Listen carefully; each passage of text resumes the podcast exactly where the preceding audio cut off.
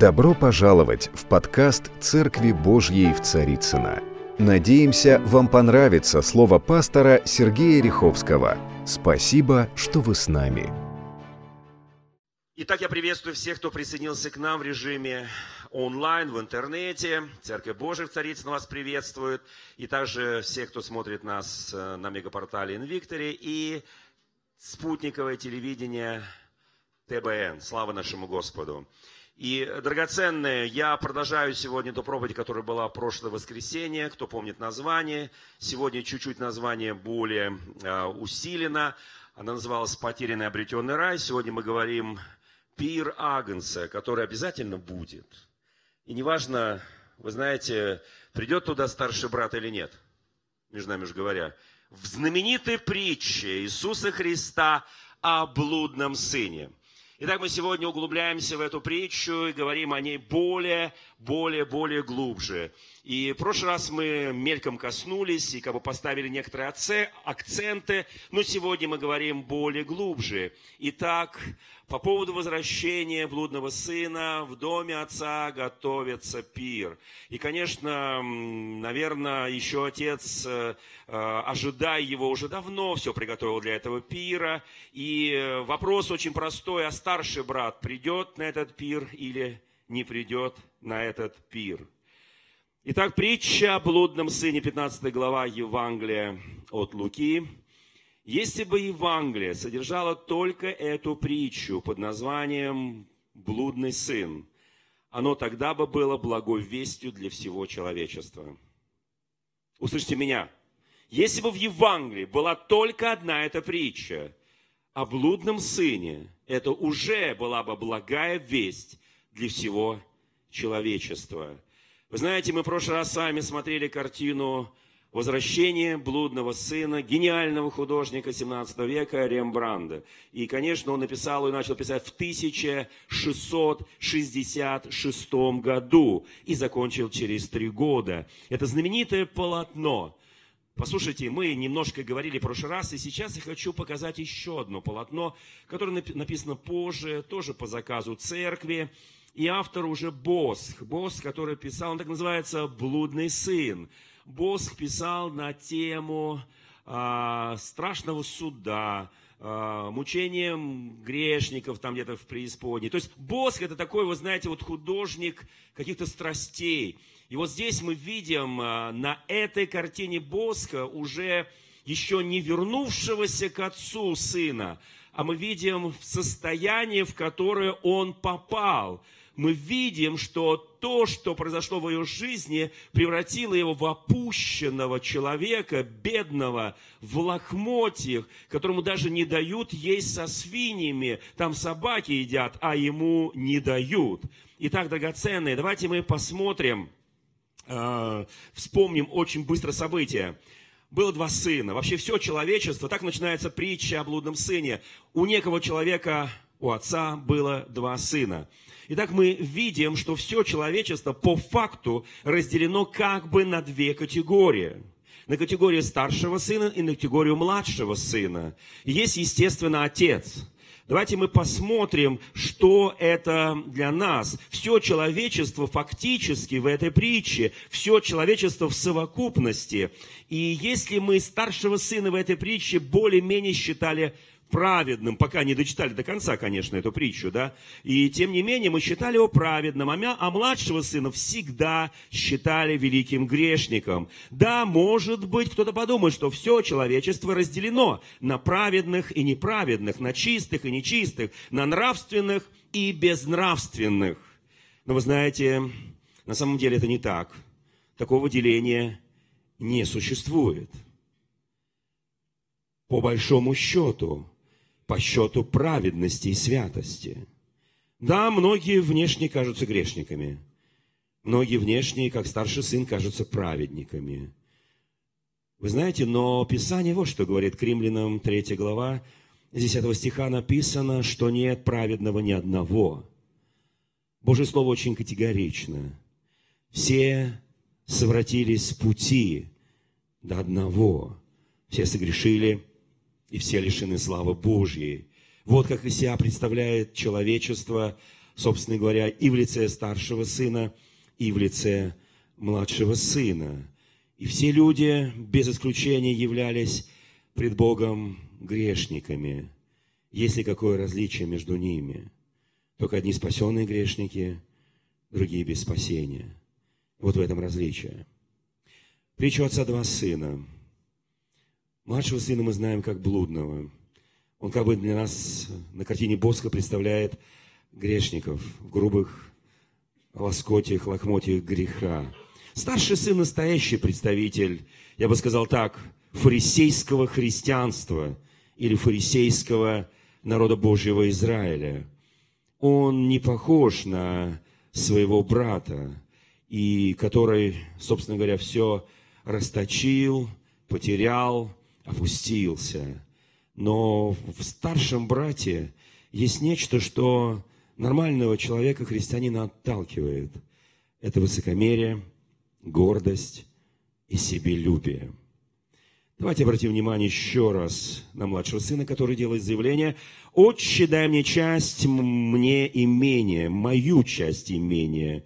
И, конечно, эта история очень известна во всем мире. Великие художники писали, великие проповедники проповедовали. И вы знаете, конечно, мы всегда себя ассоциируем не с младшим братом, не с младшим сыном. Мы ассоциируем себя, если уж выбирать кого-то в этой притче, и мы не доходим как бы в своей вере до отца, мы избираем все-таки некого старшего брата, да? И даже забываем, что подобное избрание – это немножко, скажем так, опасно. И даже немножко, а множко опасно. Вы знаете, есть в Евангелии от Луки, 18 главе, с 9 стиха, знаменитая еще одна притча Иисуса Христа о фарисее и мытаре. И помните, два человека вошли в храм, фарисей и мытарь, и фарисей молится и говорит о том, что Боже, благодарю Тебя, что я не таков, как прочие люди, грабители, обидчики, прелюбодеи, или как этот мытарь. Мытарь в Израиле всегда э, ассоциировался с человеком вороватым, наглым, непорядочным, человеком достаточно привыкшим обманывать, привыкшим как-то вот, вот, вот, вот, вот, как змея ползти по жизни. Мытари были нелюбимы, они при этом были а, скажем, кто-то был побогаче, кто-то победнее, но ненавидели их все. И вот здесь написано, что он говорит, я пощусь два раза в неделю, сказал вот этот богатый человек фарисей, я пощусь и отдаю десятую часть из всего, что приобретаю. Мытарь же, стоя вдали, не смел даже поднять глаз на, на небо, ударяя себя в грудь, говорил, Боже, будь милослив ко мне грешнику. И Писание спрашивает, кто из них ушел из храма после этой молитвы оправданным. Иисус Христос дает ответ, это был мытарь.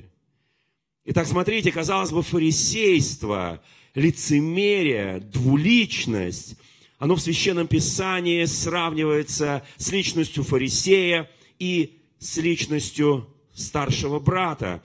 И, конечно, когда младший сын попросил часть имения, и здесь мы с вами понимаем, что э, отец что-то сломал в традиционном подходе к выделению части имения или наследства. Мы прекрасно понимаем, что любое наследство дети получают после смерти родителей, да? Но здесь некая традиция ломается. Когда мы смотрим на этот пример, мы видим, что что-то не так что-то сломано в этой традиции. Вы знаете, на самом деле, когда мы говорим о притче о блудном сыном, сыне, мы понимаем, что это притча о грехопадении всего человечества. То, что произошло в Едемском саду с Адамом и Евой, это фактически начало этой притчи. Вы знаете, что самое важное, чем, что это, о чем эта притча? Почему сын не захотел оставаться дома, младший, что было плохо, я не представляю себе этого отца, который бы издевался над собственным сыном и делал ему только плохо, плохо и плохо. Это божественный отец. И отец ассоциируется с Господом Богом. И здесь мы читаем, что он жил в изобилии, этот сын, но он хотел одного – получить право свободы. Вы знаете, в Едеме, когда Ева подошла к древу познания греха и зла, или по-другому добра и зла, послушайте, то там в Священном Писании понятно становится, что Бог вездесущий, всемогущий, знающий все наперед, видящий, не воспрепятствовал, не воспрепятствовал, когда Ева протянула руку за плодом познания добра и зла. Это плод называется познание, плод познания. Более того, змей говорил, ты станешь подобно Богу, знающее добро и зло. У меня вопрос. Почему великий Бог всемогущий не остановил руку Евы. Но почему он не остановил ее руку, когда она давала есть Адаму, здесь все понятно. Муж и жена одна плоть. То, что съела Ева, считайте, что съел уже Адам. Это очень серьезное предупреждение всем, всем супругам. То, что съела Ева, фактически уже съел Адам. И неважно по времени, когда он это съест. Это Божий закон, это божественный закон. Почему Бог не остановил эту руку? Почему Бог не предотвратил грехопадение? Это равносильно, почему отец отдал часть своего имения. Почему он не сказал, нет, дорогой сын, я знаю, чем ты все закончишь. Я знаю, что ты все прокутишь, прогуляешь, все спустишь. Ты будешь получать удовольствие от жизни, ты будешь пьянствовать, у тебя будут женщины, у тебя будет все. Ты все потеряешь, я это знаю, но тем не менее, ты свободен. Не в смысле свободен, иди грейся, питайся. Если бы папа отпустил его без имения, он все равно пошел бы. Потому что он все равно пошел бы. Папа ему что-то дает такое, о чем мы поговорим в конце этой проповеди, в следующее воскресенье. Он дает ему что-то такое, что для него будет возможностью, что возможностью вернуться. Это то, та любовь отца, та жертвенность отца, та поддержка отца – Прекрасный отец знает состояние сердца человека, его собственного сына. Он видел, как он себя вел, поступал. Сын хотел уйти от глаз отца. Он хотел вообще уйти от всех глаз. И здесь Священное Писание говорит нам очень четко, он хотел освободиться от этой опеки. Грех всегда ищет темных мест и отсутствие человеческих глаз. И особенно он ищет то место, где можно скрыться от Господа. Послушайте, он искал свободы для своей плоти. Он еще не знал, что это опасная свобода, свободно творит грех. Блудный сын думал уйти из отцовского дома по одной единственной причине. Его тяготил контроль отца. Как многие, которые переживают переходный возраст, становятся молодыми людьми, муч, э, девушки и парни, которые говорят, папа, я уже устал от твоих советов, я устал от твоего взора. Я хочу уйти, я хочу получить свободу. И вы знаете, Бог отпускает людей. Он, да, Он создал нас свободными. У нас есть право выбора. Ты можешь понимать своего сына, свою дочь, можешь не понимать. Но увидеть себя пред Отцом, Он дал тебе, небесным Отцом, Он дал тебе право выбора и право свободы. Он не лишил тебя это право, Он дал тебе право он знал, чем ты закончишь. Он знал, как ты будешь жить. Он знал, что ты все вот это потеряешь. Он это все знал, но он допустил. Вы знаете, на самом деле, когда мы думаем об этой притче, я верю, что Отец Небесный и жизнь во грехе несовместимы. Разлука с Отцом означала для него свободу предаться греху. Христос и грех несовместимы. Каждый из нас делает выбор. Либо жить со Христом и бежать от греха, либо жить со грехом и бежать от Христа. Тысячи людей, миллионы людей, миллионы людей сделали выбор быть без Христа. А это означает в грехе. Написано грех, что не верует в тебя. Заметьте, это тоже грех. Вы знаете, путь греховных наслаждений кажется сладким. Многие вступают на этот путь, они удаляются от Бога, от Христа, удаляются во тьму. Они погружаются во тьму страданий, и уже совесть их больше не обличает. Вы знаете, когда мы, Господи, говорим, почему ты ответил на, на, на просьбу своего сына? Почему ты разделил имение? Почему ты допустил это, Господи? Мы думали, что ты ему не дашь, он же все равно все спустит. Как думаете, отцы, земные отцы, нормальные отцы, даже небесные, они знают, что если преждевременно человек просит имение, он хочет употребить его не для праведности. Давайте будем честны. Но при этом мы даем и отпускаем. Это путь Господен. Нравится он нам не или нет. Вы знаете, отказ отца не остановил бы в наследстве, не остановил бы все равно его сына. Почему Бог попускает людям идти этим путем? Ведь Он всемогущий. Мог бы любимого человека удержать от этого греха. Почему Бог это не делает? Разве мы не ставим такого вопроса, говорим, Бог, почему ты не делаешь это? Почему мы молимся, просим, мы постимся за наших близких, друзей, родных, знакомых, детей, родителей? Они продолжают жить вот такой жизнью. Почему? Неужели ты не слышишь наших молитв? Слышит. И чаша молитв наполняется. Но есть что-то, что допущено Богом. Послушайте, есть одно место Священного Писания, которое говорит Исаия, 63 глава, 17 стих. «Для чего, Господи, Ты попустил нам совратиться с путей Твоих, ожесточиться сердцу нашему, чтобы не бояться Тебя?» Вот так пишет великий пророк об Израиле. Почему ты попустил? Есть такое слово попустил. Дал право свободы выбора. Послушайте, это очень важное право. Оно не дано животным. Ни одно животное на земле не имеет права выбора. Только человек имеет по слову Господа, сотворенный по его образу и подобию, право выбора. Послушайте, когда мы читаем Священное Писание, мы видим в Деянии апостолов 14 главе обращение апостола Павла к жителям города Листра. Когда он совершил чудо, они пытались поклоняться ему. И он говорит, что вы делаете, люди? Мы человеки, подобные вам. Мы обращаем, благовествуем вам, чтобы обратить вас от ложных богов к Богу живому, который Бог, который сотворил небо, землю, море, все, что в них, который в прошедших родах попустил. Услышьте слово «попустил» то есть дал право на свободу выбора, попустил всем народам, слово всем народам, бессмысленно всем народам ходить. Здесь написано слово ожесточил, я читаю новый перевод. Послушайте, он ожесточил, здесь написано попустил всем народам ходить своими путями, хотя не переставал свидетельствовать о себе благодеяниями, подавая им с неба дожди, времена плодоносные, исполняя пищей и весельем сердца их, даже когда они ушли от Него. Непостижимый Бог. Именно так назван этот диск.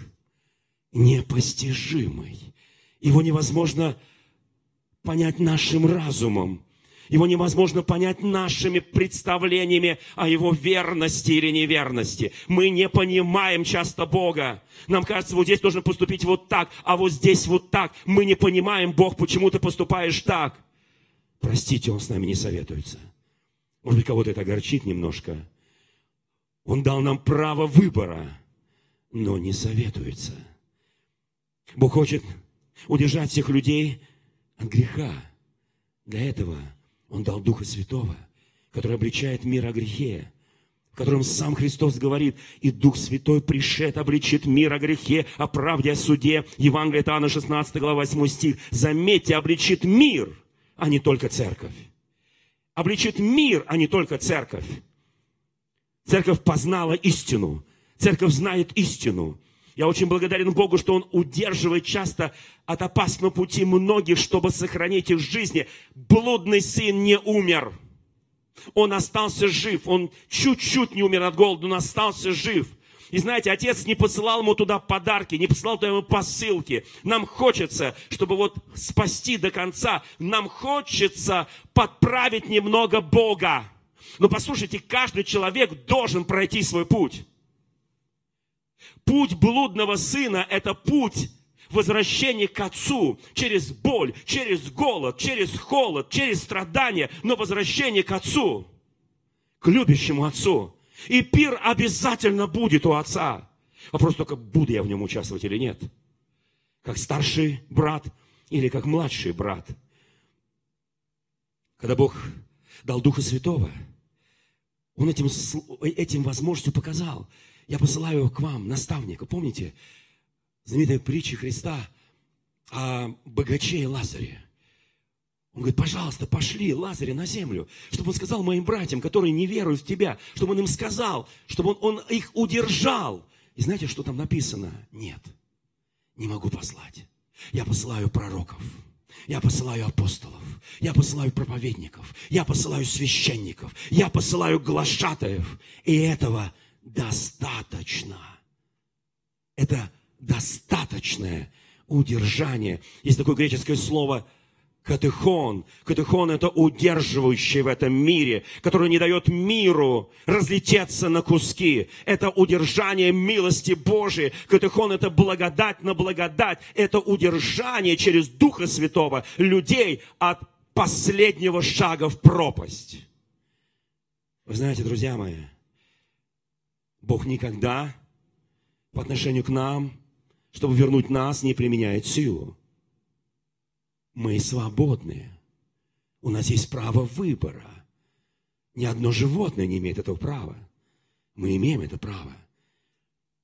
Он может допустить грешника до положения блудного сына, то есть до самого дна греховной пропасти, чтобы человек увидел весь ужас своего греха и начал тосковать о Боге, чтобы к нему вернуться.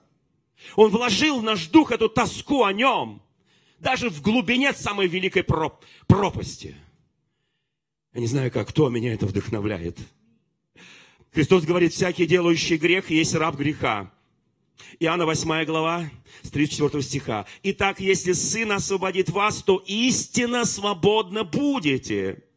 Как же Христос освобождает блудных сынов и дочерей от власти греха? Не силой, не принуждением, а привлечением своей любви Послушайте, любовью влечет. Помните Иеремия, 20 глава, он говорит, я не буду больше говорить о Боге, я не буду больше говорить о Нем, потому что каждое мое слово, оно мне в поношение. Всякий раз я страдаю, но что-то было внутри меня, что не могло удержать меня. Был огонь в моих костях, и я удерживал его и не мог удержать. Он влек меня, он сильнее меня. Об этом влечении Бога я говорю сейчас. И блудный сын это испытал. Поднимите руку, кто испытал это на своей жизни. То, что было с блудным сыном. Каждый из нас испытал.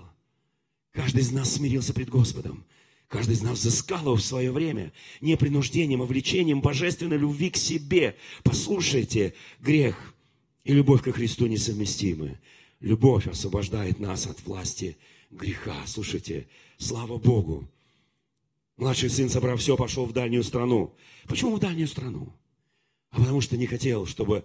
Он не перешел на другую улицу, не пошел в соседний район города, он ушел в дальнюю страну, чтобы с глаз долой, чтобы никто не видел, чтобы глаза отца не видели, чтобы глаза друзей не видели, чтобы соседи не видели, чтобы братья и сестры не видели. Но послушайте, когда старший сын вернется с работы, увидит, что там в доме пир, он скажет, папа, а я получал свидетельство из дальней страны, что он там все прокутил, и он там блудил, и он там занимался грехом. Я получил свидетельство. Послушайте, а это значит, он отслеживал, это значит, старший сын сын не успокаивался, он ждал, пока этот брат сгинет вообще. Фарисейство, лицемерие, отсутствие любви. А в Писании написано послание Ладыкийской церкви. Кто помнит это послание? О, если бы ты был холоден или горяч, но так как ты тепел, я извергну тебя из уст своих. Слушайте, какой высокий стандарт, какое высокое требование святости и праведности. Послушайте, мы не имеем права быть теплыми. Мы должны быть. Есть два состояния, горячий или холодный. Холодного легко разогреть. Горячий будет гореть всегда в духе и в Боге. Послушайте, ну почему он ушел в дальнюю страну? Потому что он думал, я ушел от зора всех. Знаете, когда дети начинают, твои друзья, твои братья и сестры, когда начинают чудить, они уходят с глаз дорогой, но они забывают одно место в Священном Писании, все, что будет сказано или сделано в потаенных комнатах, будет однажды объявлено на кровлях, потому что не... Во... Вот многие, кто молится о своих родных, поднимите руку, кто молится о своих родных, о своих детях, сестрах, братьях, я не знаю, там, племянниках, знакомых, соседях, мы молимся. Многие говорят, я теряю надежду. Я уже столько лет молюсь, я не вижу результата. Послушайте, продолжай молиться, пока блудный сын не спустит все состояние, пока он не будет питаться со свиньями. И потом ему не будут давать даже эту еду, которую едят свиньи. Ты ему можешь помочь только молитвой. Послушайте, ты уже ничего не можешь сделать по-другому. Многие говорят, ну я помогу, я ему соломку подстелю. Слушай, чем больше будешь стелить соломки, тем дальше возвращение твоего брата. Я сейчас говорю немножко радикальные вещи. Ничего, нормально. Писание говорит, носите бремена друг друга. Вы знаете, а вот многие, кто молится, мы все молимся о наших родных и близких. Нет, если мы настолько очерствели, что молимся только о себе любимом, как этот фарисей, я лучше, чем этот мытарь, я лучше, чем все эти грешники. Не молись так никогда. Все согрешили. Все лишены славы Божьей. Не нужно думать о том, что ты свободен. Послушайте, искушения будут всегда, кого Иисус освободит, но освобождая, Он дает любовь, милость, прощение. Он не, не просто любовь, которая, типа, я всех люблю, но никого видеть не хочу. Я люблю, и я хочу видеть, и я буду молиться. Кто знает, что от Бога уйти невозможно? Поднимите руку, кто знает. Знаете, когда ты молишься, молись из 130 8 псалма, 7 по 12 стих. Куда пойду от духа твоего? Он говорит, я уйду в дальнюю страну. Я скроюсь от всех глаз. Кто пробовал уходить в дальние страны? Поднимите руки. Кто ходил в дальние страны? И думал, никто не найдет. Но сегодня, слава Богу, ты здесь. В России тысячи церквей. Слава Богу. Кто уходил в дальние страны, Господь, кто уйдет от Духа Божьего? Куда от лица Твоего убегу? Взойду ли на небо, Ты там, сойду ли в преисподнюю, и там Ты, возьму ли крылья зари, перенесусь на край моря, и там рука Твоя поведет меня. Скажу ли, может быть, тьма сокроет меня, и свет вокруг меня сделается ночью, но и тьма не затмит от Тебя, и ночь светла, как день, как тьма, так и свет. Тьма делается светом. И когда ты молишься о своих родных и близких, о своих друзьях, цитируй это место Писания, они никуда не уйдут от Господа. Они никуда не уйдут от лица Его. И притча о блудном сыне, подтверждение, даже если он вошел в состояние, которое написал Босх, блудный сын, или Рембрандт, то будет продолжение Рембранта, который пишет возвращение блудного сына. Это вечная история каждой семьи. В каждой семье наверняка есть блудные дети. Я сейчас не имею в виду только -то твоего ребенка, одного единственного, любимого, неповторимого и так далее. Я имею в виду твою семью, твой род. Я имею в виду семью церковную. Я много чего имею в виду. Послушайте, вы знаете, конечно, когда мы говорим о блудном сыне, мы понимаем, что он там все расточил, растратил, и потом приходит что-то, то, что называется, вы знаете, трезвение. Вы знаете, в начале 20 а, века, до революции, среди евангельских христиан появилась одна группа верующих, которые имели настолько сильную веру, настолько сильную любовь к падшим, их называли в Москве, в Петербурге, в других городах. Это движение очень быстро захватывало, потом пришла революция, и в основном они были все расстреляны. Это, к сожалению, наша история. Послушайте, их называли трезвенники. Кто слышал такую евангельскую церковь, называлась трезвенники. Знаете, почему их называли трезвенники? Не то, что какая-то новая конфессия, вот, их называли трезвенники, потому что они шли по улицам, заходили там в разные пивнушки или там около них, товарищи лежали там редками, поодиночке. Они подходили к ним, они возлагали на них руки, они начинали за них молиться. Это пьяный, который лежал, вообще вот-вот лежал, и он вдруг трезвел, на глазах трезвел, поднимался и говорит, где я? Кто вы? Вы знаете, он трезвел. И таких случаев было сотни, сотни, сотни. Их назвали трезвенники. Кто умеет так молиться над... Бывает у кого-то родственник придет, так сказать, или из большого будуна, или идет, э, так сказать, уже, так, не помнит даже собственного имени. Пробовали молиться за таких? Поднимите руку.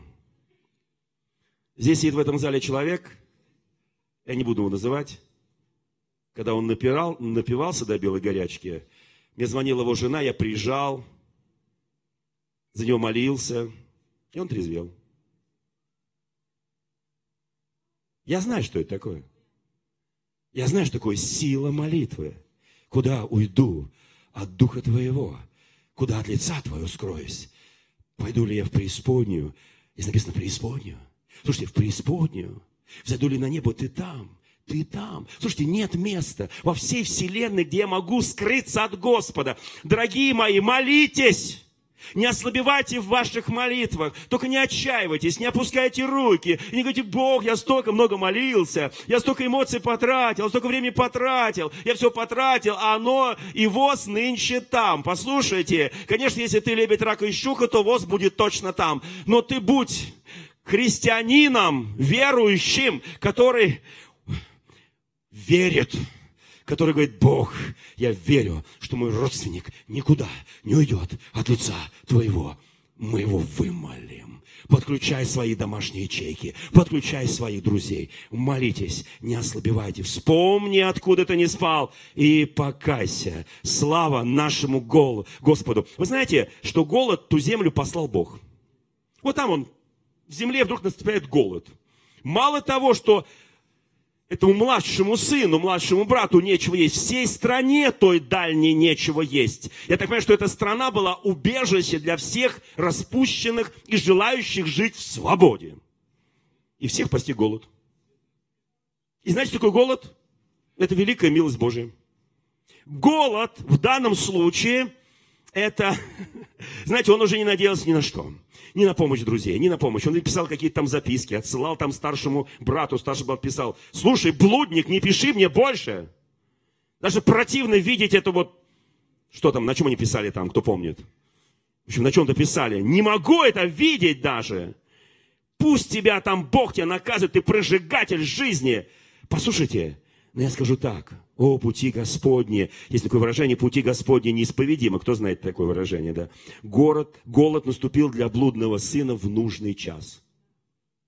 Если вдруг с твоим родственником, с твоим знакомым, ты молишь, становится что-то такое, послушайте, это нужный час для него. Продолжай молиться. Усиливай молиться.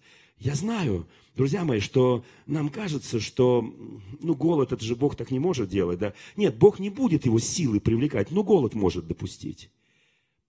Он посетил голод его вовремя. Голод был для блудного сына стуком Христа в его сердце, ожесточенное грехом.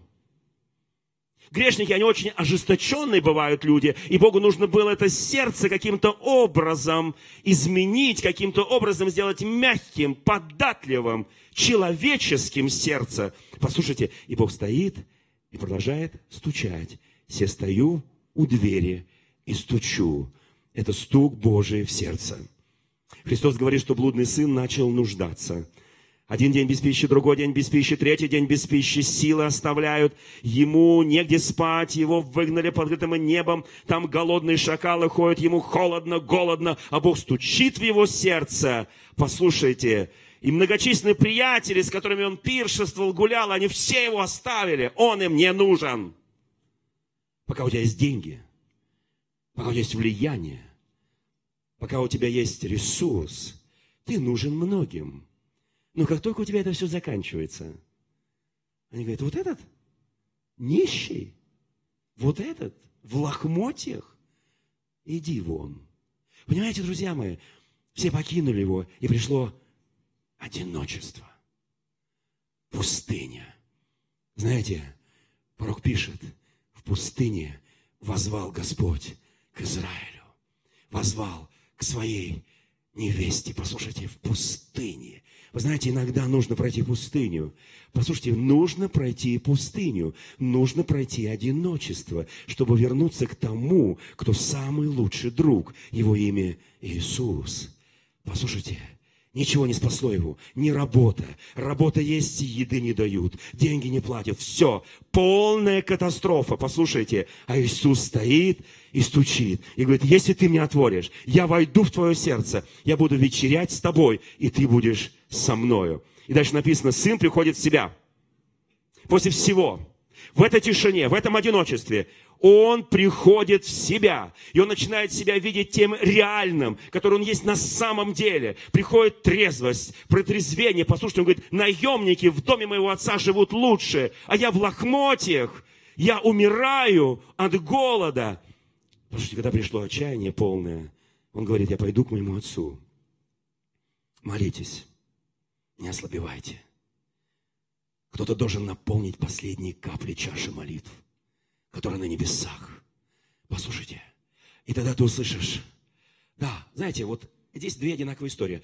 Он говорит, так, я пойду к отцу, я вернусь, его наемники живут лучше, как быть сыном я недостоин, естественно, меня не примет, он уже, он уже рассуждает. Я пойду к нему, возможно, меня примет свои наемники, у него неплохо кормит, у папы, у него неплохая зарплата, я верю, все будет нормально. Я, конечно, скажу, папа, я не могу именоваться твоим сыном. И он принимает решение, он репетирует, репетирует, репетирует. Послушайте, он видит себя человеком, который виноват виновен пред Богом. И он говорит, Господи, я хочу вернуться, я не знаю как, я не знаю. У меня, вы знаете, Бог поместил в наши души влечение к Нему.